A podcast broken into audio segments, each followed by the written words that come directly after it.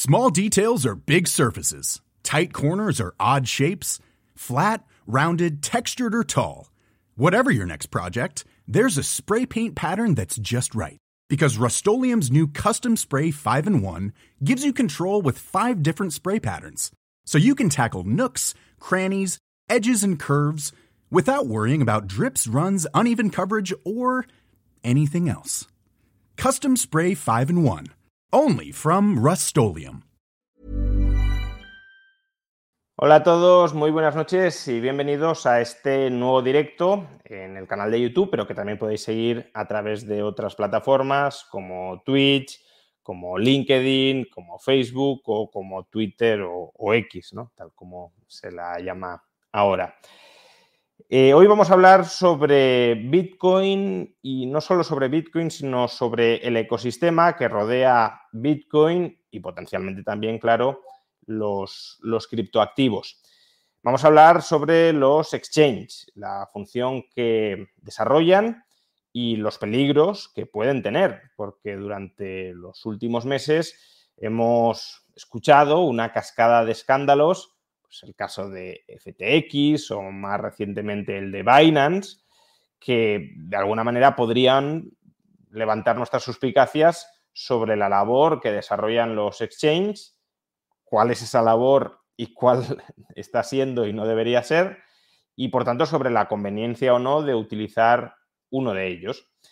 Y para hablar sobre todo esto, sobre la función que desarrollan los exchanges, el mal uso o el abuso que se está haciendo por parte de algunas plataformas, em, hemos traído a uno de los exchanges a escala mundial y por supuesto en España que al menos de momento, y salvo que aparezcan sorpresas que esperemos que no, ha demostrado una mayor seriedad y, rigor a la hora de ser administrado, que es Bit2Me. Eh, vamos a hablar con Javier Pastor, Javier Bitcoin de Bit2Me. ¿Qué tal? Buenas noches. Un placer, eh, Juan Ramón, estar eh, conversando sobre este tema contigo. y vamos a, a, conversar sobre lo que os mencionaba para qué hace falta un exchange y, qué está pasando últimamente con los exchanges que nos están dando eh, una cascada de noticias a cual más negativa y a cual más inquietante. Entonces, para empezar a centrar el tiro, eh, lo, más reciente, lo más acuciante ha sido el caso de Binance. ¿no? Binance ha sido, eh, no sé si sigue siendo, tú te conocerás mucho mejor las cifras, el mayor exchange global de, criptoactivos y por tanto la referencia dentro del sector. Em, de hecho, hubo un momento en el que parecía que iba a absorber a FTX cuando estuvo, cuando se desintegró como consecuencia del fraude masivo que se cometía en su interior y que se consolidaría como el gran jugador con absoluta diferencia frente a todos los demás, porque se nos decía, mantenía pues estándares de de calidad y de rigor superiores a, los del resto. Eh, no sé hasta qué punto podemos decir que esto sigue siendo así después de lo que hemos conocido durante la última semana, pero precisamente para centrar el tiro, ¿qué ha pasado o cuáles, cuáles son las noticias que, se han vuelto tan, tan de actualidad durante esta última semana y que afectan a Binance?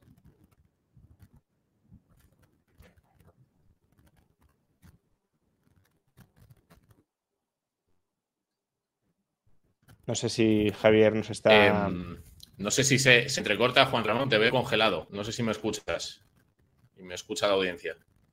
Eh, sí, ahora sí, ahora sí te escuchamos. Eh, te preguntaba por el caso de Binance. ¿Qué ha, ¿Qué ha sucedido exactamente? Espera, voy a entrar de nuevo. Espera, dame un segundo.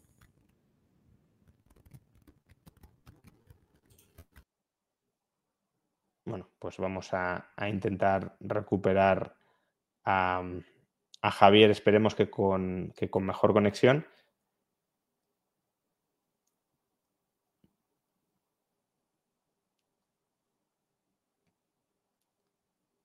Me confirmáis, ¿no? Que, a mí sí que me escucháis y me veis bien, con lo cual el, problema lo, lo tiene él.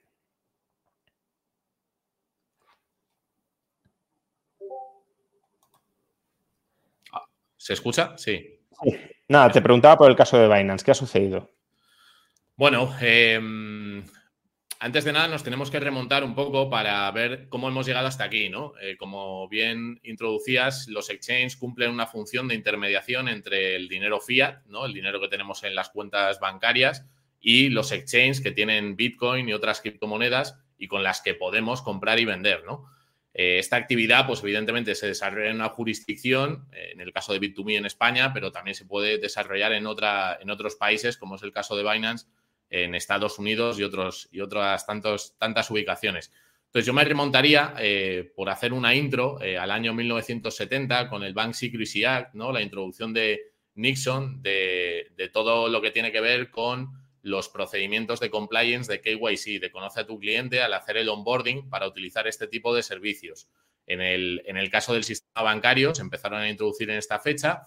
Luego podemos poner eh, otro momento importante a destacar, que es 1989, la creación del GAFI, que esto lo hablaba el otro día en la Universidad Francisco Marroquín Alberto Mera, eh, hacía una exposición muy interesante, eh, que nació con el propósito de controlar el dinero del narcotráfico, ¿no? de la, de las drogas, que era, bueno, pues un, mercado que querían frenar ese, ese, eh, intercambio o, esa compraventa que se producía eh, poniendo controles en, el sistema financiero.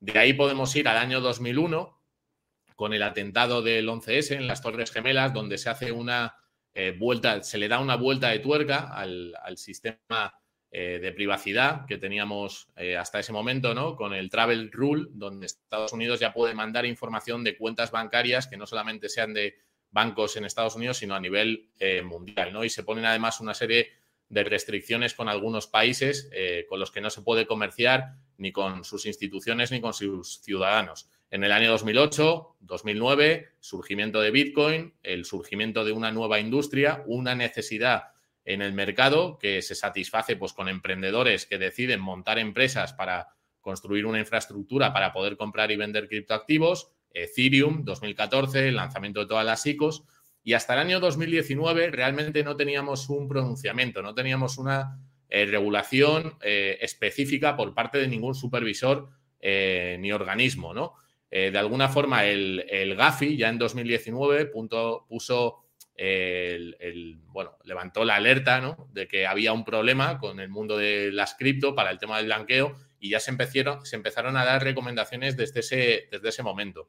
Nosotros, por ejemplo, en Bit2Me ya empezamos a tomar medidas eh, después de la burbuja del año, dos, burbuja entre comillas, del año 2017-18, eh, contratando, bueno, pues a un equipo de compliance que nos, que nos eh, hiciera la gestión de onboarding, de conoce a tu cliente, ¿no? El KYC famoso, para mm, más adelante, cuando los eh, reguladores nos pidieran esa información, esa documentación, no tuviésemos problemas. En el caso de España, por ejemplo, esto hay que, hay que decirlo, eh, tenemos un registro obligatorio en el Banco de España hasta la fecha eh, para todo el tema de AML, anti-money laundry, prevención de blanqueo de capitales y luego una circular de publicidad de la CNMV para todo lo que tenga que ver con publicidad masiva, ¿no? En el caso de Estados Unidos, eh, claro, nosotros allí no hemos operado, estamos hablando de otro exchange, otra empresa, en este caso Binance, ¿no? que ha sido muy sonado. Claro, allí tienen tres organismos institucionales del gobierno, ¿no? que sería la SEC, eh, que sería bueno, pues una institución que regula todo lo que tiene que ver con el mercadeo, el comercio de activos financieros. por otro lado, tenemos la CFTC, que sería una institución que regula el mercado de futuros y tenemos el Tesoro, eh, que, donde necesitas una licencia bancaria para poder transferir fondos eh, de forma electrónica. ¿Qué sucede? Pues que Binance, eh, yo creo que llevó una estrategia de expansión y de negocio, principalmente de forma muy, o sea, de manera explosiva, muy rápida, sin tener en cuenta pues, todos estos criterios en un primer momento, ¿no? Introduciéndose en el mercado, dando una patada hacia adelante y, bueno, pues intermediando y dando sus servicios sin haber hecho los deberes previos en este sentido. ¿Qué ocurre? Como tú bien has comentado en la introducción, Juan Ramón, en el año 2022 se empiezan a producir eventos eh, muy llamativos en la industria. K3 Row Capital, Celsius, FTX a final de año, y eso pone el grito en el cielo eh, desde el punto de vista del supervisor, ¿no? Desde el año pasado, eh, ya incluso con las stablecoins, Paxos, que es el emisor de la stablecoin de Binance, empieza a limitar y empieza a poner fecha de caducidad a ese token que se ha utilizado para la compra y venta de Bitcoin y otras criptomonedas. De hecho, si vemos la capitalización que tenía BUSD, que sería el token de Binance estable, tenía pues un market cap de 22.000, 23.000 millones de dólares y ahora está en los 1.700, ¿no? Lo he mirado esta mañana. Entonces, eh, aparte de eso, eh, eh, bueno, hay una denuncia directa del, del, CFTC, también de la SEC y, de, y, del Tesoro, ¿no? De hecho, la denuncia que se ha puesto a Binance del Tesoro es la más grande de toda la historia. 4.300 millones de dólares. A, a, CZ le han puesto una multa directa por ser el CEO de 150 millones de dólares. ¿Y qué es lo que estamos viendo? Pero exactamente de qué, de qué se les acusa. Es decir, ¿cuál es la acusación que lanza el Tesoro que es tan grave para que sea, como dices, la, mayor? La acusación, bueno, depende. La SEC les acusa de manipulación de mercado, que no han asumido, no han, no han aceptado, eh, y el, CFTC de, operar con el mercado de futuros sin estar registrados, y el Tesoro de no eh, haber puesto en funcionamiento en marcha todos los requerimientos de compliance, de AML y blanqueo de capitales. Se entiende, bueno, ahí hasta, se han, hecho una trazabilidad de hasta más de 100.000 transacciones sospechosas que podrían ir a la financiación del terrorismo, actividades ilícitas, ¿no? Eh, dentro, de la, plataforma. Han llegado a un acuerdo eh, que consiste en pagar esa, multa y bueno, pues en principio van a, poder operar. ¿Qué, le, han pedido además a cambio el gobierno de Estados Unidos? Introducir personal del gobierno directamente en el exchange eh, y cambiar al CEO. De hecho, ya ha entrado un nuevo CEO para poder seguir funcionando. Pero el tema de Binance, yo creo que, como decía, ¿no? Eh, no solamente es, es, un caso aislado, sino que lo vemos en repetidas ocasiones en diferentes plataformas y exchanges de, Estados Unidos.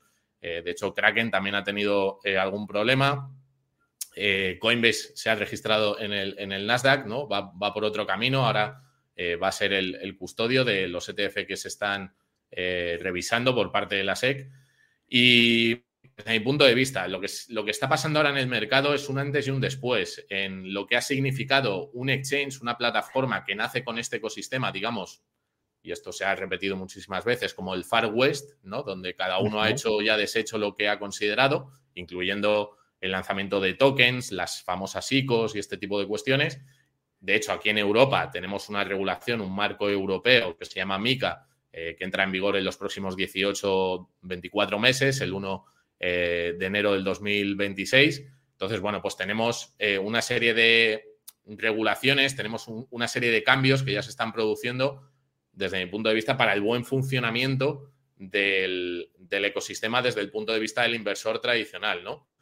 Entonces, ¿cuál es el balance que podemos hacer? Bueno, pues yo creo que con el anuncio de la aprobación de los próximos ETF de los fondos más importantes de Estados Unidos, querían quitarse a todo, todas estas malas prácticas eh, del medio, solucionarlo, no darle eh, ninguna excusa a la SEC para que siga retrasando el, ETF e Spot y finalmente pues lo aprueben, ¿no? Y dé un salto mm, de un salto importante todo lo que significa Bitcoin, el mercado de los criptoactivos a nivel institucional y, del sector bancario tradicional. ¿no? Creo que estamos en ese punto. Por tanto, a, menos que aparezca nueva información, de momento lo que ha sucedido con Binance no tiene nada que ver con lo que sucedió con FTX. Lo de FTX fue una estafa directa a los clientes y lo de Binance es mala praxis pero que en principio no tendría por qué redundar en perjuicio de los clientes, sino simplemente que no se han cumplido las regulaciones que establece valga la redundancia, el regulador estadounidense para, en este caso, pues luchar contra el blanqueo de capitales, etcétera. Claro, efectivamente. O sea, Binance, eh, bueno, pues en principio los fondos, la, actividad que tiene, eh, bueno, no ha tenido problema en ese sentido. FTX pues como comentas, ¿no? Tenía una estructura que se parecía mucho más a un Ponzi que, a una empresa. Y, bueno, pues le han denunciado por mala praxis. Sí que es verdad, eh, sí que es verdad que por el camino, eh, digamos que por tema reputacional, pues mucho, muchas empresas que colaboraban o muchos eh, actores del sector bancario, pues tienen un poco más de recelo, ¿no? Por, por esa imagen que se puede ver perjudicada.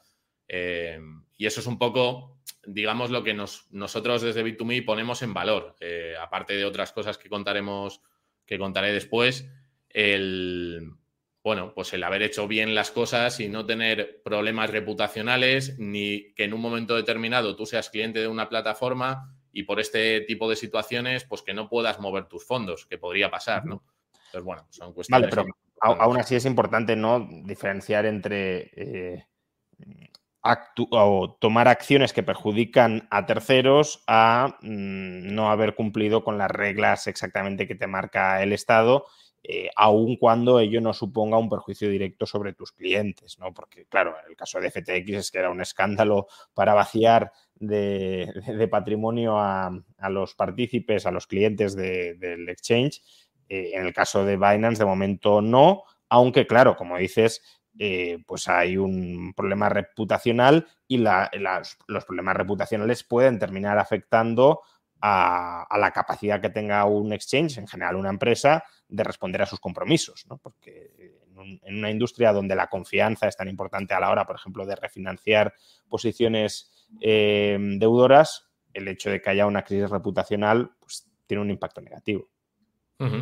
Sí, así es. Eh, bueno, yo creo que el, negocio de la custodia, el negocio de la intermediación financiera, eh, necesita dar garantías y seguridad a los usuarios y a los clientes, ¿no? Y todo lo que no sea cumplir con la normativa, la regulación, sobre todo para el mercado más pues para personas que, no conocen la tecnología. Luego podemos avanzar y decir, bueno, es que alguien que ya conoce Bitcoin a lo mejor tiene otras formas de, de entrar y salir en este mercado, pero bueno, todos aquellos que quieren dar el paso y que quieren hacerlo de forma segura, eh, pues con, una empresa en la que puedan confiar porque cumple con la regulación que haya en ese país, pues, pues es importante, ¿no? Em, vamos entonces a centrar el, tiro de las preguntas en, en la figura de los exchanges precisamente estabas diciendo, bueno, puede haber otras formas, eh, pero quien no conoce muy bien la industria, pues quizá lo, normal sea eh, acudir o hacer sus operaciones a través de un exchange. Explícanos, en términos muy sencillos, a qué se dedica un exchange como Bit2Me. Bueno, pues Bit2Me al final es, eh, yo lo, llamo un puente, ¿no? Que conecta el, dinero fiat. a mí me gusta mucho comparar, yo, yo al dinero fiat le llamo el el dinero eh, de la Unión Soviética, ¿no? Entonces, si quisiéramos salir de la Unión Soviética y cruzar ese puente, pues necesitaríamos hacerlo por alguna puerta o por algún lugar que nos dejaran hacer. dinero fiat, que a lo mejor es algo que todos entendemos, pero puede haber alguien que no, te refieres a, nuestros euros, por ejemplo. Sí, o sea, justo. Eh, bueno, eh, sí, a mí, a mí me gusta especificar el dinero fiat al final es el paradigma monetario en el que hemos nacido en, los estados modernos, pues utilizan un dinero denominado dinero fiat, ¿no? Que son eh, pues los euros, los dólares, el dinero emitido por bancos centrales, por respaldado por los gobiernos y demás, ¿no? Entonces, ese dinero, eh, desde mi punto de vista, que tiene muchas desventajas a nivel de libertad, sobre todo, bueno, pues yo le, le, comparo con estar dentro de la Unión Soviética de los dineros. Entonces, tienes un nuevo tipo de dinero que es Bitcoin, eh, que está fuera de ese, de ese mm, eh, bueno, de ese encierre que te puede hacer este tipo de dinero.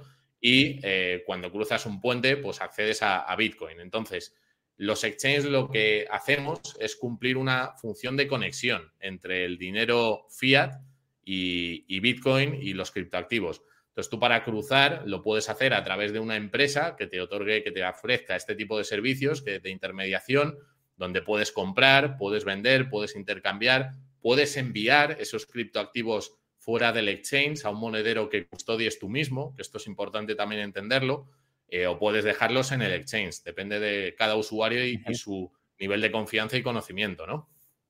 Entonces, eh, nuestra, la función es, es, muy, muy sencilla. Luego hay diferentes formas de comprarlo. Nosotros facilitamos un monedero muy eh, visualmente muy, muy intuitivo, donde tienes los botones de comprar, vender, intercambiar, pero también tenemos una plataforma de trading de alta frecuencia, porque veía también eh, eh, de la audiencia que comentaban eh, que las comisiones eran un poquito más altas. Efectivamente, en el wallet, que le llamamos a esa interfase, son un, poquito más altas, pero si te vas a Bit2Me Pro, que es la plataforma de trading de alta frecuencia, pues puedes poner órdenes pues, con, spread, ¿no? con una comisión mucho más ajustada, mucho más baja. Entonces, una vez tú tienes esa criptomoneda que has comprado previo a enviar eh, euros a Bit2Me, te has tenido que registrar, has tenido que hacer el alta con el onboarding, eh, bueno, pues todo este proceso de lo que hablábamos al principio, ¿no? De KYC, eh, que Bit2Me cumple desde el año 2019 para poder tener servicio con los bancos que operan en España, porque si no cumples con esos criterios no, no, te dan servicio y tus clientes no pueden enviar ese dinero, pues puedes utilizar ese Bitcoin, puedes coger ese Bitcoin y enviártelo a un monedero de autocustodia o dejarlo en Bit2Me. Eso como, como cada uno decida, ¿no? Es decir, que si yo tengo dinero en el banco, digámoslo así, es decir, tengo una cuenta corriente, puedo comprar a través de un exchange, en este caso Bit2Me, eh, aquellos criptoactivos que considero oportuno y, a lo que se dedica Bit2Me es a casar eh, mi orden de compra de un criptoactivo con la orden de venta de ese criptoactivo y por tanto de compra de euros o de dólares de otra persona, ¿no? Hacéis esa labor de, de, machear un lado y el otro lado del mercado. Justo, esto, esto es algo que suele preguntar mucho la gente, ¿no? Dice, pero ¿cómo se establece el precio de Bitcoin? Bueno, pues una cuestión de oferta y demanda. ¿Los exchanges qué función y qué papel desempeñan? Pues el de encontrar un precio eh, de encuentro entre el que quiere comprar y el que quiere vender. Y cuando hay un encuentro, el exchange hace esa gestión, esa intermediación, lo casa y se hace el intercambio. Entonces, el exchange, el modelo de negocio de la plataforma es cobrar efectivamente una comisión cada vez que se produce un intercambio, efectivamente. Y también desarrolláis funciones de custodia de los criptoactivos o no?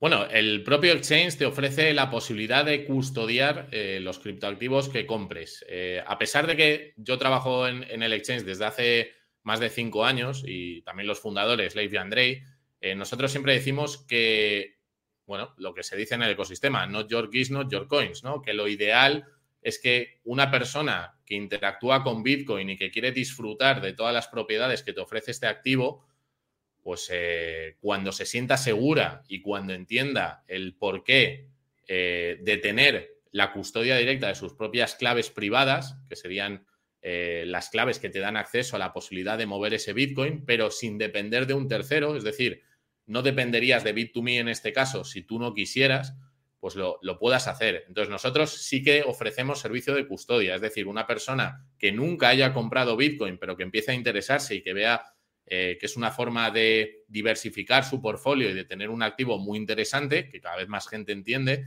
pues lo puede dejar en Bit2Me. Ahora, la curva de aprendizaje, lo que siempre decimos es cuando te sientas seguro y empieces a profundizar e investigar, pues eh, tienes la posibilidad de sacarlo, ¿no? Entonces. ¿Tú eh, consideras que es preferible la autocustodia? Claro, yo, eh, yo creo que la autocustodia es lo que te hace realmente eh, utilizar la tecnología como tal. ¿Por qué? Porque igual que tenemos el dinero fiat, los euros, los dólares, que nos obliga a depender de la confianza en terceros, ya sea tu banco o ya sea el Banco Central o ya sea el Estado, que no se endeude más de lo que debería, ¿no? Y al final lo tengamos que pagar todos con inflación o, pues en el caso de Bitcoin es un activo real, es un activo digital, pero es un activo real, es como el oro. Tú cuando compras oro se lo puedes dejar a un tercero que te lo meta en una bóveda y que te cobre una custodia o lo puedes dejar en tu jardín enterrado. Bueno, pues con Bitcoin lo que puedes hacer es dejarlo en Bit2Me, pero dependerías de Bit2Me para esa custodia o, eh, bueno, pues eh, tener tu propio monedero de almacenamiento en frío, que se llama, que es desconectado de Internet, y guardar las claves privadas. Yo entiendo que haya personas que no se sientan todavía eh, del todo seguras y prefieran otras formas de custodia, ¿no? Pero bueno, eh, yo siempre recomiendo aprender y descubrir esa, esa, posibilidad. Y entonces, ¿a qué riesgo se expone el que utilice un exchange, sea B2Me u otro exchange, aunque también si quieres comentarnos las ventajas relativas en ese sentido de Bit2Me, pero ¿a qué riesgo se expone una persona que custodie sus criptoactivos a través de un exchange? Bueno, eh, al final, justo es la dependencia de, la empresa en la que confíes. Nosotros llevamos operando desde el año 2014, tenemos más de un millón de clientes de 90 países del mundo y a través de la plataforma solamente en 2021 transaccionamos más de 2.000 millones de, euros ¿no? entre cripto y fiat.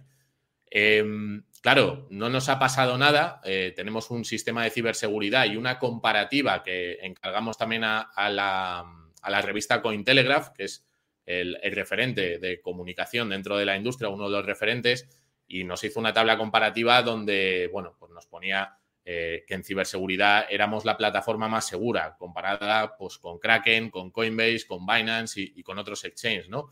Eh, que también tenemos criterios y auditorías que hacemos de forma constante, eh, la prueba de reservas tan famosa, ¿no? Y que nos permite ver a tiempo real si los fondos están o no, y todo este tipo de cuestiones. Entonces, también tenemos un seguro de 150 millones de, de euros con Ledger, que es un acuerdo que tenemos con ellos, y bueno, tenemos unas ciertas garantías, aparte de que hicimos una ronda el año pasado, abrimos eh, para que pudiesen entrar en la estructura empresas, Telefónica invirtió directamente en Bit2Me y eso supuso también, bueno, pues un voto eh, de, no solo de confianza, sino de seguridad de que la empresa tiene las cuentas bien ordenadas. Pero, por ejemplo, sí.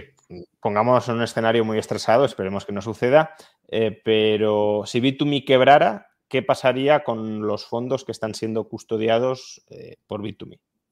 nosotros tenemos segregada la cuenta de los clientes de las cuentas de Bit2Me, eso es importante, es decir, tenemos depósitos uno a uno de los clientes separado del balance o de la actividad de la empresa, entonces no pasaría nada, lo que pasaría es que la actividad de la empresa terminaría, pero los clientes tendrían acceso a su Bitcoin y su criptomoneda, que creo que eh, va por ahí, ¿no? Es decir, que en términos financieros no hay un riesgo como tal si cumplís con todo lo que decís que, hay que cumplir. El riesgo puede estar en si hay ciberataques, ¿no? Si hay ciberataques, si consiguieran eh, vencer eh, vuestras defensas de, esos fondos custodiados, ahí sí que habría un riesgo respecto a la autocustodia. Pues fíjate que el tema del ciberataque, ahí, eh, bueno, de, 1 a 10 eh, tenemos la, un 8 en valoración eh, dentro de todos los criterios y somos el exchange más seguro. Evidentemente, los hackers tratan de, llegar ¿no? a saltarse las barreras de seguridad que ponga cualquier exchange. nosotros, afortunadamente, bueno, pues hemos tenido incluso premios pues, del exchange más seguro que, que hay y de momento pues no tenemos que lamentar eh, ningún ataque con éxito, ¿no? De ningún hacker. Entonces ya digo que, bueno, eh, estos son ocho años eh, de actividad, de muchísimos clientes, de muchísimas operaciones, de custodia de muchos fondos y no hemos tenido problemas. A ver, yo... Y el seguro del que hablabas cubre también el riesgo de ciberataques. Es decir, que si hubiese un ciberataque y un cliente perdiera sus fondos porque se los ha robado un hacker, ¿el seguro entraría ahí? El seguro entraría si es eh, responsabilidad de Bit2Me, porque si es responsabilidad del cliente, eh, no cubriría. Es decir, si al, si al cliente le hackean su ordenador, entra un malware y consiguen sus claves y de alguna forma entran en su cuenta, aunque nosotros tenemos un montón de filtros y de eh, acciones de seguridad para evitar que eso suceda, bueno, pues sí que sería un caso en el que no cubriría ese, ese, bueno, pero eso es como si entran a robar a tu casa y te roban tu dinero, pues obviamente la culpa es, tuya, no es, del, no es del intermediario, ¿no? Pero si es un ciberataque por una deficiencia de Bit2Me, en ese caso sí, sí cubriría. Por cierto, dudas así más prácticas. Emilio Maceda dice, si yo custodio mis claves, por ejemplo, en un ledger o de otra forma, y me muero, ¿esta pasta se pierde? ¿Bit2Me gestiona la herencia de mis fondos? Eh nosotros eh, sí que hemos tenido algún caso eh, de algún cliente pues, que desgraciadamente falleció y sí que al, presentar bueno, pues, documentación la familia hemos liberado esos fondos. ¿no? Em, claro, la ventaja que tiene tenerlo en Bit2Me pues es justamente la que, la que comentaba esta persona, ¿no? que tenemos delegada eh, o, que, la persona no, no es responsable de las claves si no se siente segura, porque Sí que es verdad que si alguien eh, tiene la, custodia de sus palabras y las pierde y no es capaz de, bueno, pues no, las puede encontrar o tiene algún problema, pues e, ese dinero en Bitcoin no, no, es recuperable. Eh, esa es la ventaja de tenerlo, de tenerlo en Bit2Me, que en el fondo, bueno, pues delegas esa responsabilidad, eh, tienes otros riesgos, como, como hemos hablado, pero sí que podrías recuperar tu dinero o tu familia, en, en, caso de que sea una herencia, ¿no? También se puede dejar en testamento. Dejar en testamento pues que tienes una cuenta abierta en Bit2Me eh, con unas cantidades X y que la persona lo tenga más fácil a la hora de venir. Si no tienes ese testamento, pero efectivamente eres un familiar directo, un hijo eh, o un hermano o un, marido una mujer, pues evidentemente eh, pues también lo, liberamos, ¿no? ¿Qué ejercicio de transparencia hacéis? ¿no? Porque la transparencia en el caso de los exchanges es muy importante, bueno, cualquier empresa, pero en el sector financiero especialmente, para trasladar confianza y credibilidad. ¿Vosotros cómo os desnudáis ante el público?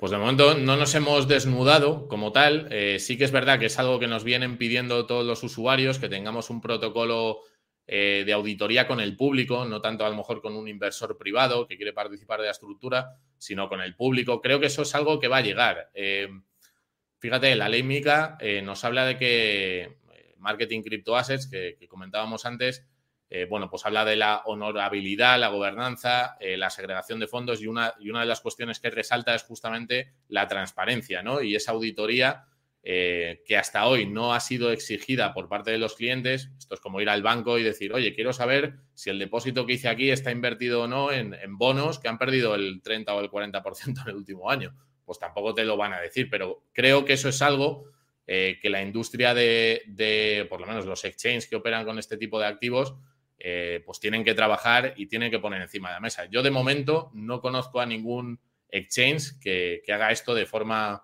constante, eh, que hagan un, screenshot en un momento determinado de una dirección y digan que tienen esos fondos. Bueno, pues no sé, porque vemos que hay movimientos y, tampoco está muy claro, ¿no? Pero que es, es, un, es una demanda que yo valoro y que creo que tiene todo el sentido. Si tú dejas los fondos en un exchange que te digan o que puedas ver a tiempo real si efectivamente están ahí, pues creo que tiene que llegar, tiene que llegar. Hemos visto que, digamos, de los dos servicios que ofrece un exchange, en este caso Bit2Me, pero también el resto, em, intermediación entre compradores y vendedores y subsidiariamente custodia, el servicio de custodia lo puede uno desintermediar haciéndolo uno mismo.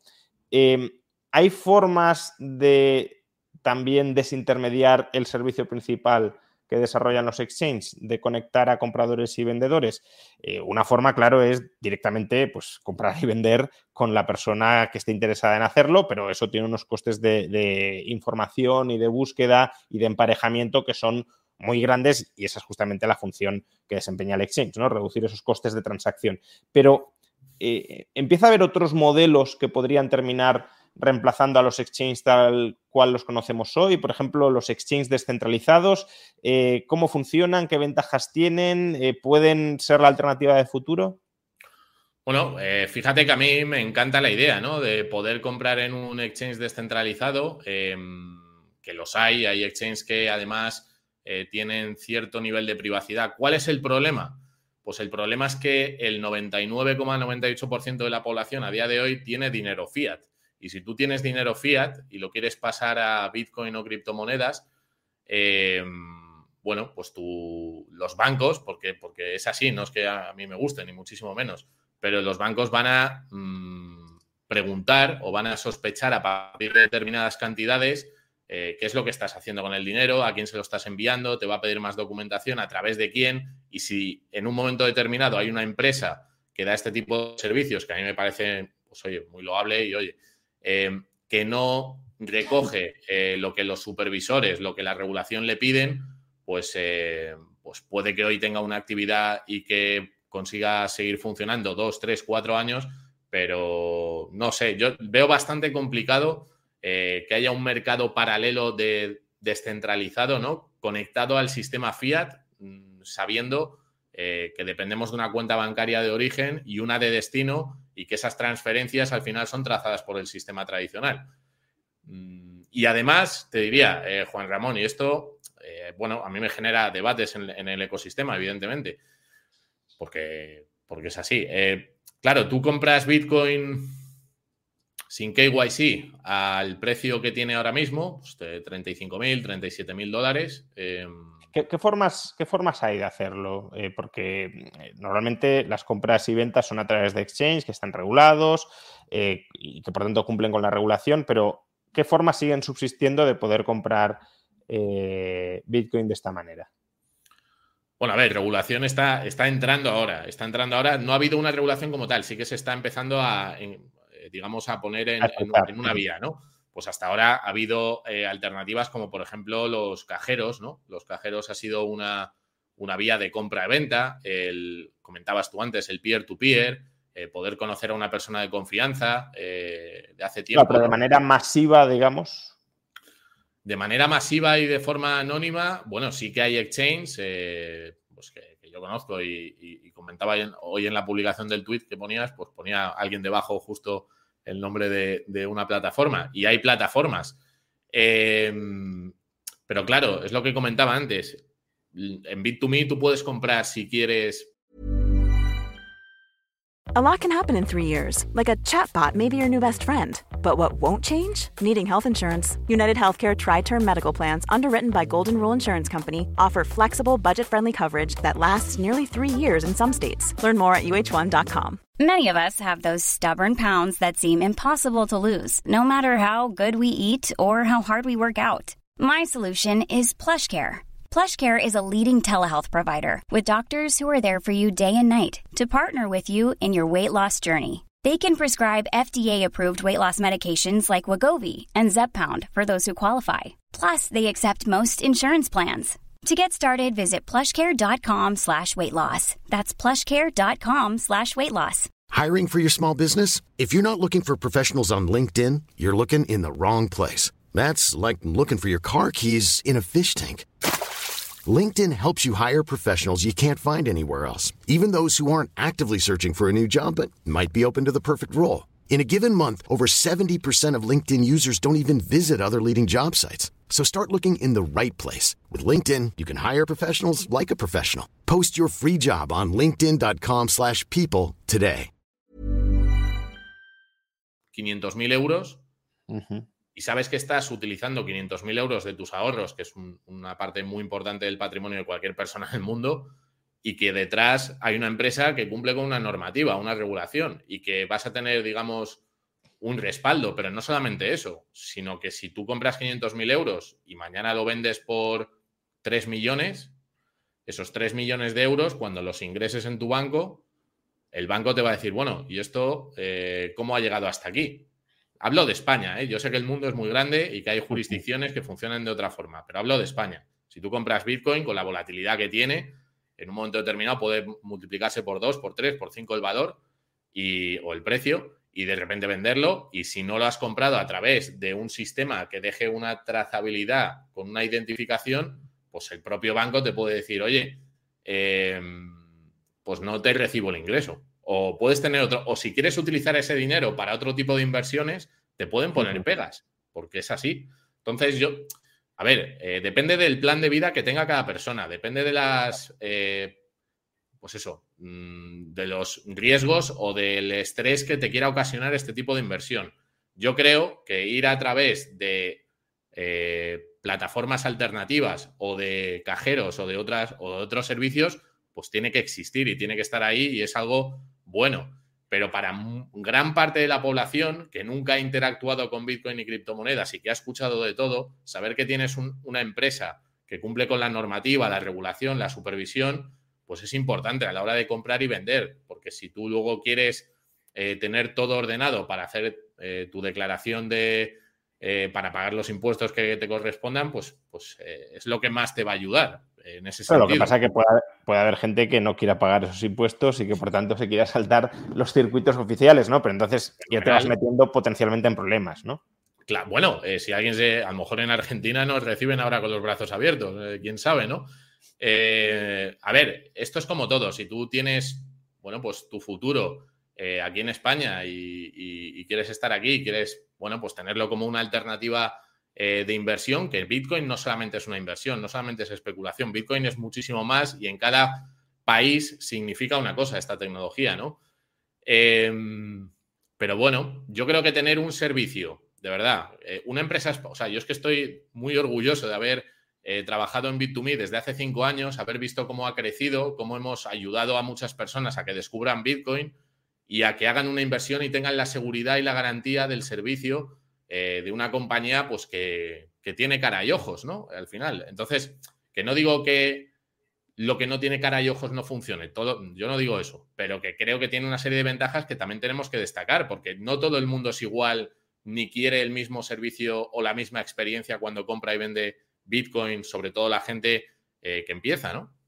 Hombre, yo diría que aunque a lo mejor en un mundo liberal libertario sería preferible que no hubiese este tipo de regulaciones donde controlan tu identidad y las transacciones que efectúas, em, si el Estado lo impone, pues tiene que haber o surgirán y habrá y la gente querrá utilizar vehículos que cumplan con esas eh, regulaciones y que por tanto sepas que al utilizarlos no vas a tener ningún problema con el Estado eh, porque te pueda buscar las vueltas de no te has ajustado exactamente a esta parte de la ley que yo he aprobado, eh, pero también es positivo que haya alternativas que bordeen esa regulación y que por tanto no, no, le otorguen al Estado un control absoluto sobre aquellas personas que no quieran ser controladas.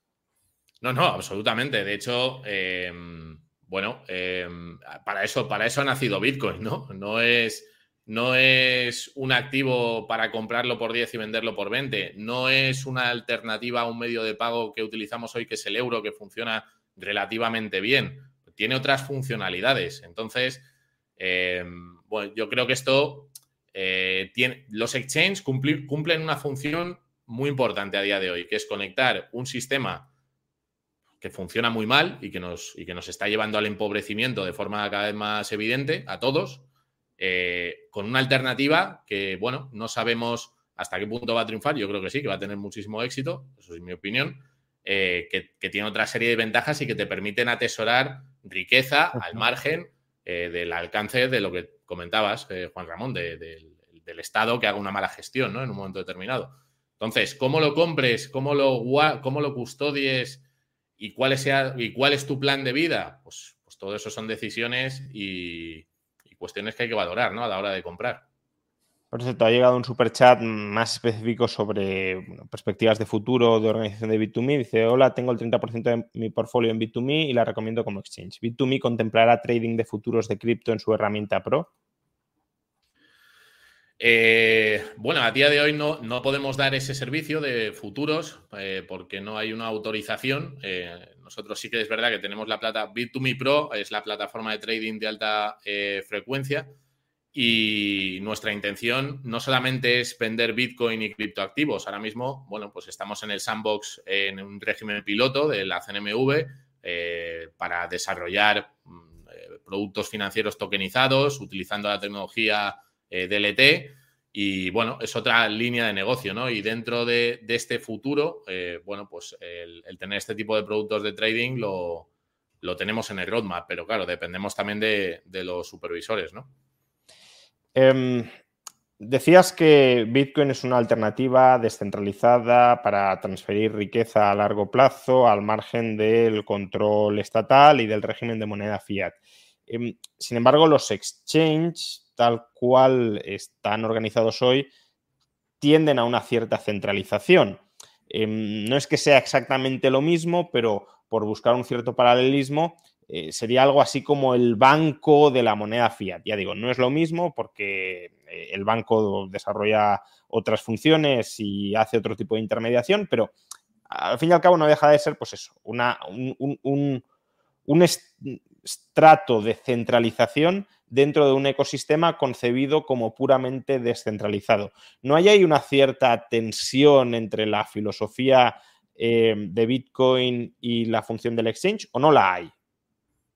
Bueno, eh, a ver, tensión en la filosofía sí hay, ¿no? Porque todos los que creemos en, en, Bitcoin, al final, al trabajar en un exchange centralizado, pues tienes que asumir que tienes que cumplir con una serie de, requisitos, de criterios, como hemos hablado, del sector tradicional que te impone, te impone como empresa, que tienes que asumir tú los costes, además, hay que decirlo, eh, pues una serie de, em, bueno, pues eh, protocolos de KYC, de onboarding, lo que hemos hablado, origen de fondos, todo este tipo de cuestión, para dar servicio a tus clientes, a personas que quieren comprar esa tecnología, ¿no? Pero el problema no está en Bitcoin y yo tampoco veo el problema en los exchanges. El problema está en que nos hemos acostumbrado a vivir en un sistema fiat donde el sector bancario, eh, donde las tres propiedades del dinero, que son unidad de cuenta, medio intercambio, almacenamiento de valor, le han sumado sistema de control.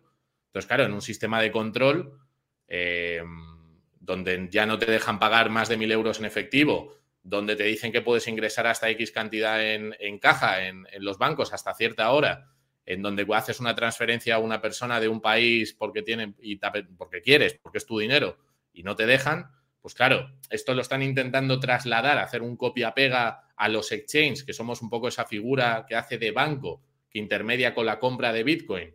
Pues sí, lo están, lo están intentando. Por eso en el fondo, eh, filosóficamente, a los que trabajamos en esta industria, pues, pues, pues eh, nos crea un poco de, tensión, ¿no? Y lo que le decimos a la gente es, trata de formarte, trata de aprender cómo se custodia eh, Bitcoin y, da ese paso, ¿no? ¿no? ¿no? te quedes en el solamente lo compro para ver si se revaloriza, porque no es, no es o sea, yo entiendo que la percepción de la población en general, sí que es verdad que los que estamos en la cámara de eco de, Bitcoin, pues le vemos muchísimas más utilidades y, funcionalidades, pero la gente, tú sales a la calle y te dice, bueno, me cuentas todo esto de Bitcoin y su historia y el dinero y tal, pero ¿cuánto va a valer dentro de un año? ¿Cuánto va a valer dentro de dos años? Y, y no es eso, lo que tenemos que entender es que vivimos en un sistema que nos empobrece cada vez más, que nos controlan, que nos coartan la libertad y que el dinero vinculado o dependiente de un tercero, en este caso los, estados, los bancos, etcétera, eh, pues eh, trabaja para ellos, no trabaja para ti, que eres el que genera riqueza. Y eso es lo que tiene que entender la gente y separar el dinero duro del dinero eh, dependiente de terceros, que tenías el debate también con, con Eduardo, ¿no? El otro día. José Luis Vázquez eh, plantea algo que, de lo que hemos hablado, pero que en cierto modo está, está vinculado con, lo que estábamos diciendo ahora. ¿no? Si, si, el sistema fiat es un sistema del que deberíamos, desde tu punto de vista, ir separándonos y deberíamos pasar cada vez más a un sistema eh, fundamentado en Bitcoin, claro, la, función que desarrolla un exchange centralizado de convertir fiat en, Bitcoin eh, aquel que ya haya hecho ese divorcio mental, emocional y psicológico con lo fiat, pues ya puede utilizar, ¿no? como dice José Luis Vázquez, hay plataformas de intercambio que no obligan al KYC porque no, el exchange no toca fondos fiat en el proceso. Entonces, en la medida en que salgamos del mundo fiat, ahí sí que se abren otras alternativas que, podrían tener un ámbito o un alcance más descentralizado. No, no, claro. O sea, tú en el momento en el que tienes Bitcoin em, puedes disfrutar de una economía circular eh, con todos aquellos que estén dispuestos a recibirlo como, medio de intercambio, ¿no? Como medio de pago. Yo creo que esto también eh, en los próximos años veremos cómo los próximos años veremos cómo cualquier persona, independientemente del lugar en el mundo en el que se encuentre, está dispuesto a recibir un pago en Bitcoin, porque aunque sea volátil, la tendencia es clarísima en largos periodos de tiempo. Es un activo que si no tienes necesidades de liquidez en el corto plazo, en periodos largos de tiempos, eh, si se repite la historia y parece que con la entrada de los actores que van a participar ahora, no es que se vaya a repetir, es que se va a incrementar, eh, cualquier persona va a decir, oye, si me pagas en Bitcoin, incluso a lo mejor hasta te hago un descuento, que yo lo haría. ¿eh? Ahora, eh, que va a haber una economía circular y que no va a ser estar ubicada a lo mejor en un, país concreto y que va a ser una economía creciente en diferentes ubicaciones. Yo creo que va a pasar.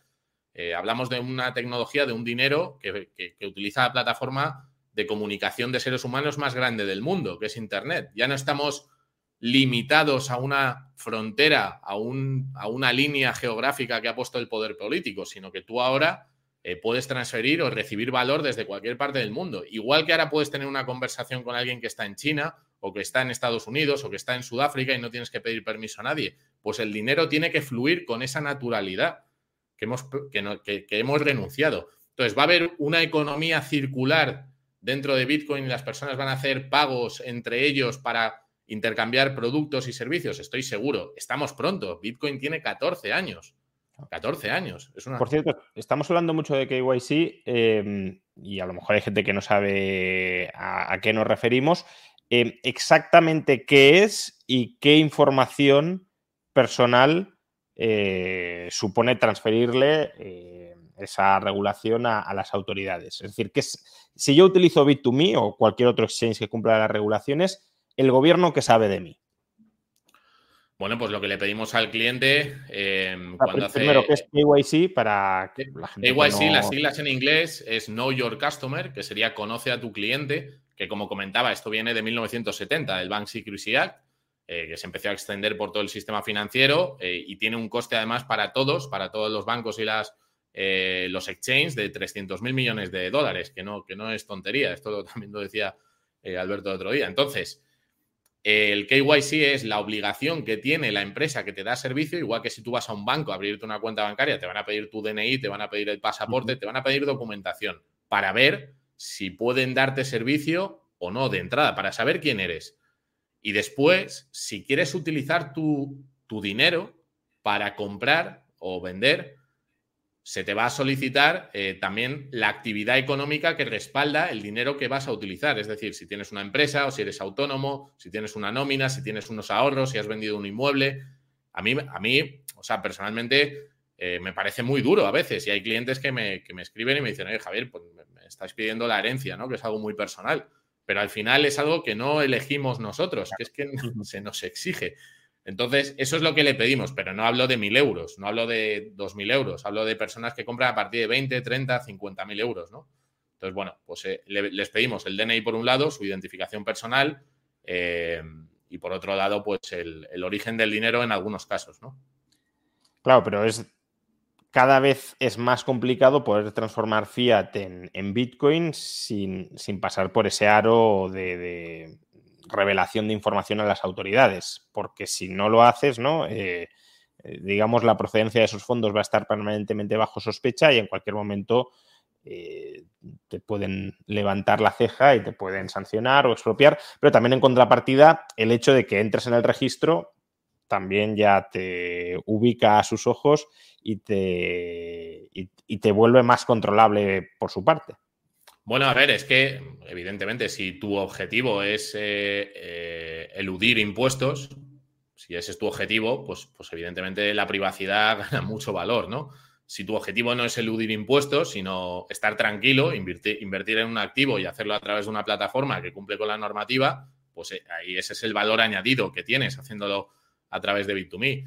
Y ya te digo que que yo creo que hay mercado para, cubrir todo el mundo. O sea, creo que hay muchísimas personas que de hecho no, no han entrado eh, en este sector o no han comprado nunca Bitcoin porque no han encontrado la empresa que les diese la seguridad que necesitan, porque están acostumbrados a trabajar con un banco tradicional y ahí pues se sienten, se sienten más seguros. Con la entrada de la regulación, creo eh, que vamos a ver no solamente em, la venta o, la intermediación que puede hacer un exchange como Bit2Me, sino que también lo veremos con bancos tradicionales vendiendo Bitcoin a, los clientes. Otra cosa es que te dejen retirarlo. Nosotros, eh, de momento, vamos, evidentemente quien lo compra lo puede retirar, pero veremos en unos años, con, por ejemplo, los ETF de BlackRock, si se los aprueban, tú no vas a poder retirar ese Bitcoin a un monedero de autocustodia. Ese Bitcoin lo tiene BlackRock. Y es que es una diferencia sustancial, ¿no? Muy importante. Entonces, bueno, pues veremos qué, sucede en, los próximos, en los próximos años. Y volviendo a, esos exchanges potencialmente descentralizados, eh, no entre fiat y Bitcoin, sino entre criptoactivos que no requieran esa revelación de información. Em, en el chat comentaban, bueno, el Estado lo terminará prohibiendo, es decir, el Estado al final va a exigir que todo el mundo que tenga alguna labor de intermediación en, lo cripto, por llamarlo de alguna manera, haga esa, recabe la información que, el Estado le, exige. Pero ¿hasta qué punto se pueden prohibir estos intercambios descentralizados, ya sea peer-to-peer o a través de exchanges descentralizados? ¿Realmente el Estado tiene capacidad para prohibir Bitcoin o para prohibir estos mercados descentralizados organizados para transar Bitcoin u otros criptoactivos? Para prohibir Bitcoin, desde luego que no. Para prohibir mercados alternativos, tampoco, porque el mundo es muy grande y hay eh, muchas alternativas. Eh, pero es lo que comento, Juan Ramón, eh, que va a haber mercados alternativos, sí. Que la población, la mayoría de la población no los va a utilizar, porque hay que tener conocimientos avanzados o un nivel de confianza eh, que te lleve hacia allí mm, más alto, pues eh, seguramente, ¿no? Y la gente va a querer algo seguro, algo que, eh, bueno, que sea sencillo. Yo llevo trabajando cinco años en la empresa y lo veo con, las personas que, dan el paso y quieren comprar Bitcoin, ¿no? mucha gente, pues lo que quiere es tener esa primera experiencia con, el activo, empezar a utilizarlo, bajarse un monedero en el móvil, hacer una transferencia pero quiero decir que no, que no vayamos al, nivel, o sea, que, que la función que cumple un exchange es fundamental y que otras alternativas es bueno que existan y que no creo que tengan capacidad los estados de prohibirlo, ni Bitcoin ni los exchanges. Y habrá, además habrá teoría de juegos e incentivos clarísimos para que haya mercados alternativos. Eso pasa en, todos los sectores, ¿no? Y cuantas más dificultades pongan para comprarlo a través del exchange regulado, pues más, eh, más pensarán cómo, cómo, ofrecer otras, otras opciones, ¿no?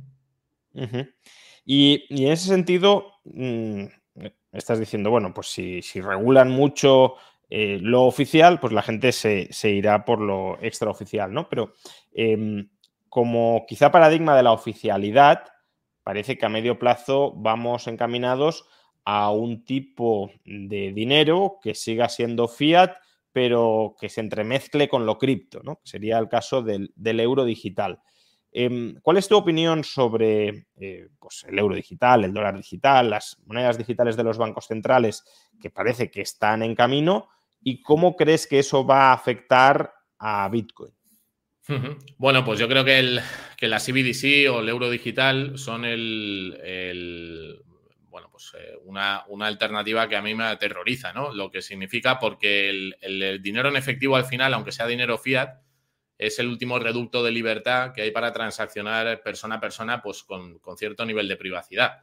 Yo creo que el objetivo de la CBDC al final es reemplazar el dinero en efectivo, eh, que, tú lo, has contado alguna vez en algún vídeo, que se, seguiría siendo el pasivo ¿no? del Banco Central, del, Estado. Y... Sigue estando, por aquí, eh, se ha caído la cámara, pero sigue estando por aquí. Ah, nada, tranquilo.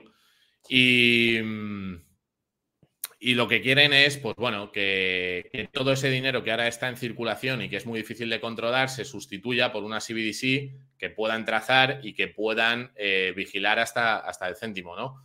Entonces, bueno, ¿cómo le afectaría a Bitcoin? Yo creo que todo lo que sea dar control sobre tu dinero a terceros para que tomen decisiones por ti de cómo lo puedes utilizar es negativo. El dinero en efectivo es mucho más difícil que se implante un sistema de control que con la CBDC, que es dinero que potencialmente es programable, donde pierdes la privacidad totalmente y donde si al poder político en un momento determinado no le interesa que utilices esa CBDC para comprar, por ejemplo, Bitcoin u otro tipo de productos o activos, pues lo pueden programar. Entonces creo eh, que la CBDC es un paso atrás.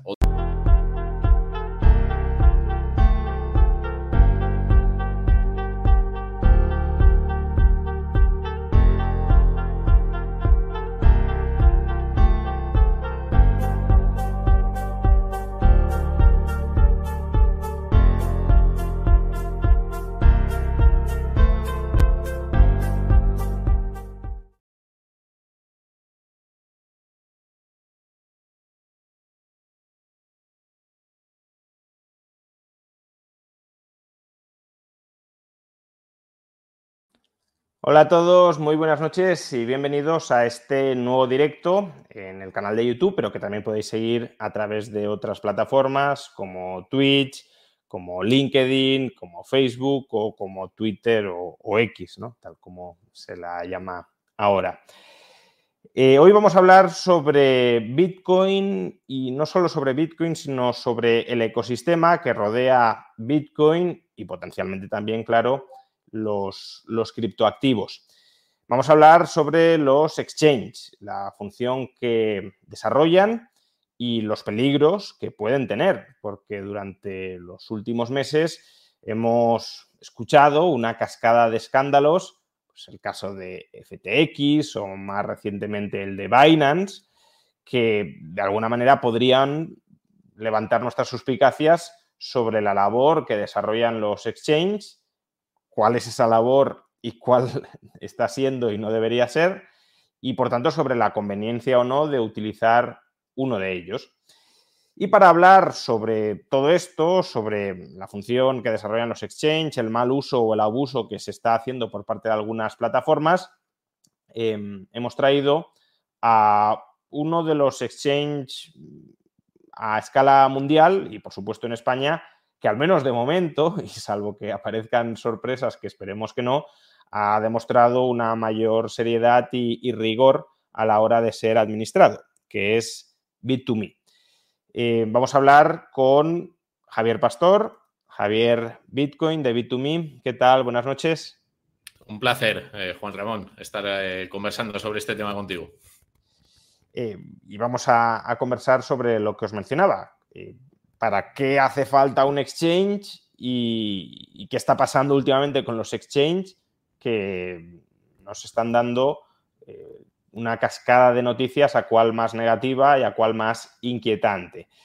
Entonces, para empezar a centrar el tiro, lo, lo más reciente, lo más acuciante ha sido el caso de Binance. ¿no? Binance ha sido, eh, no sé si sigue siendo, tú te conocerás mucho mejor las cifras, eh, el mayor exchange global de, criptoactivos y por tanto la referencia dentro del sector. Em, de hecho, hubo un momento en el que parecía que iba a absorber a FTX cuando estuvo, cuando se desintegró como consecuencia del fraude masivo que se cometía en su interior y que se consolidaría como el gran jugador con absoluta diferencia frente a todos los demás, porque se nos decía, mantenía pues estándares de, calidad y de rigor superiores a, los del resto. Eh, no sé hasta qué punto podemos decir que esto sigue siendo así después de lo que hemos conocido durante la última semana, pero precisamente para centrar el tiro, ¿qué ha pasado o cuáles, cuáles son las noticias que, se han vuelto tan, tan de actualidad durante esta última semana y que afectan a Binance.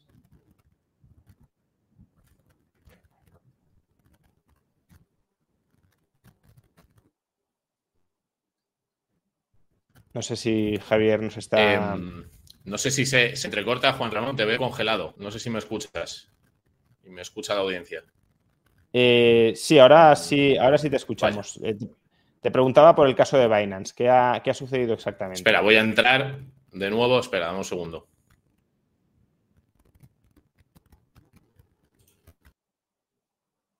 Bueno, pues vamos a, intentar recuperar a, Javier, esperemos que con, que con mejor conexión.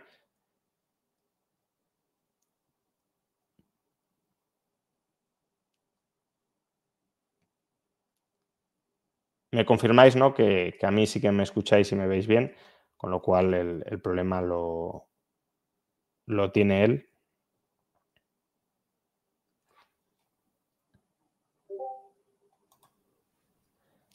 ¿Se escucha? Sí.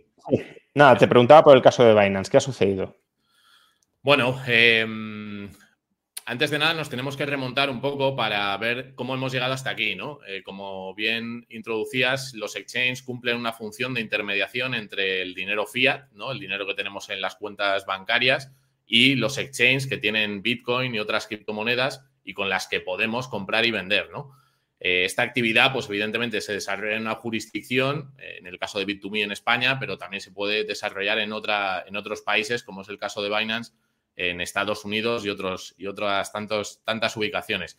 Entonces yo me remontaría, eh, por hacer una intro, al año 1970 con el Bank Secrecy Act, ¿no? la introducción de Nixon, de, todo lo que tiene que ver con los procedimientos de compliance de KYC, de conoce a tu cliente al hacer el onboarding para utilizar este tipo de servicios. En el, en el caso del sistema bancario se empezaron a introducir en esta fecha.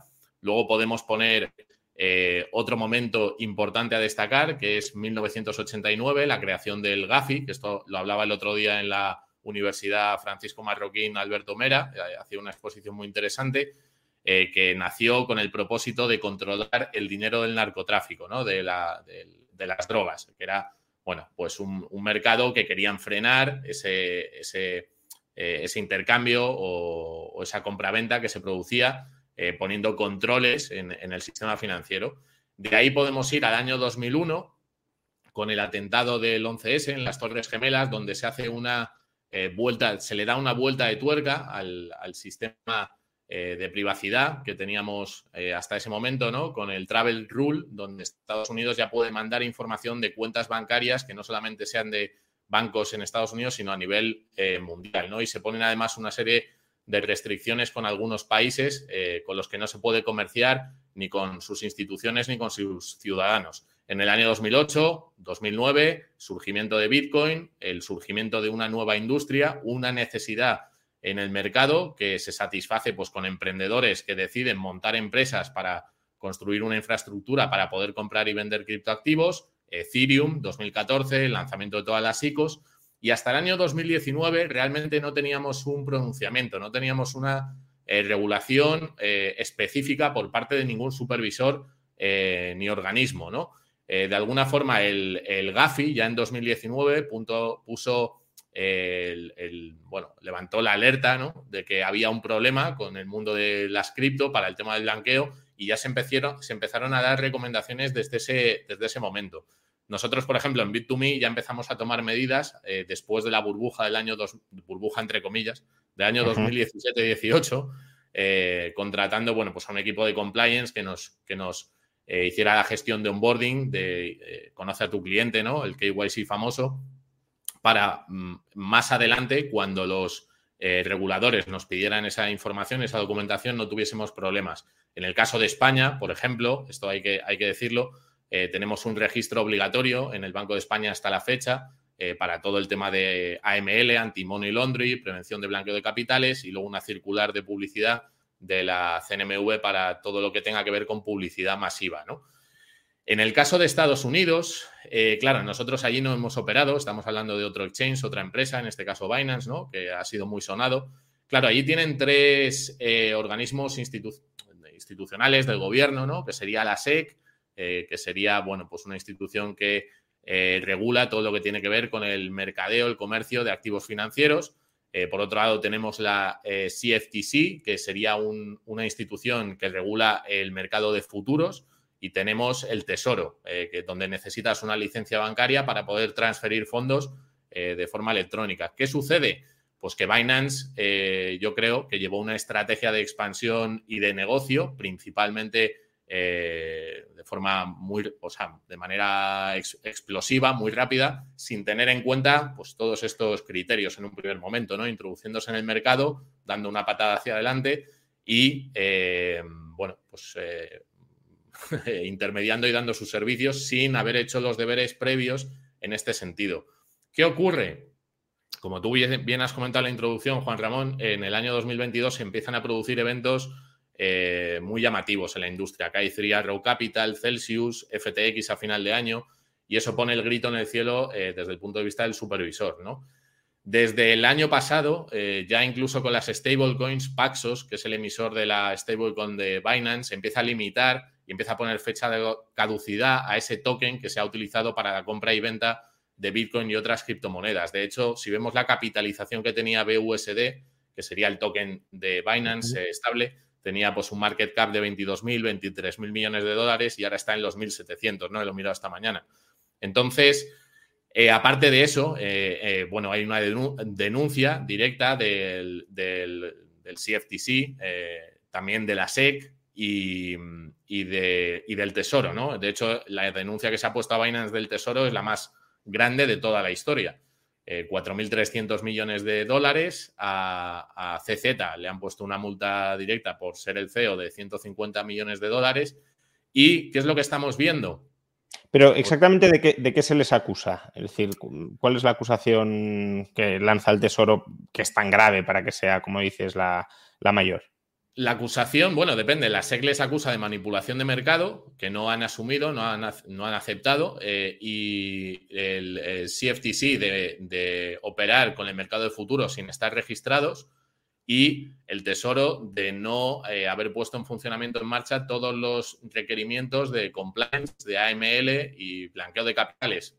Se entiende, bueno, allá están se han, hecho una trazabilidad de hasta más de 100.000 transacciones sospechosas que podrían ir a la financiación del terrorismo, actividades ilícitas, ¿no? Eh, dentro, de la, plataforma.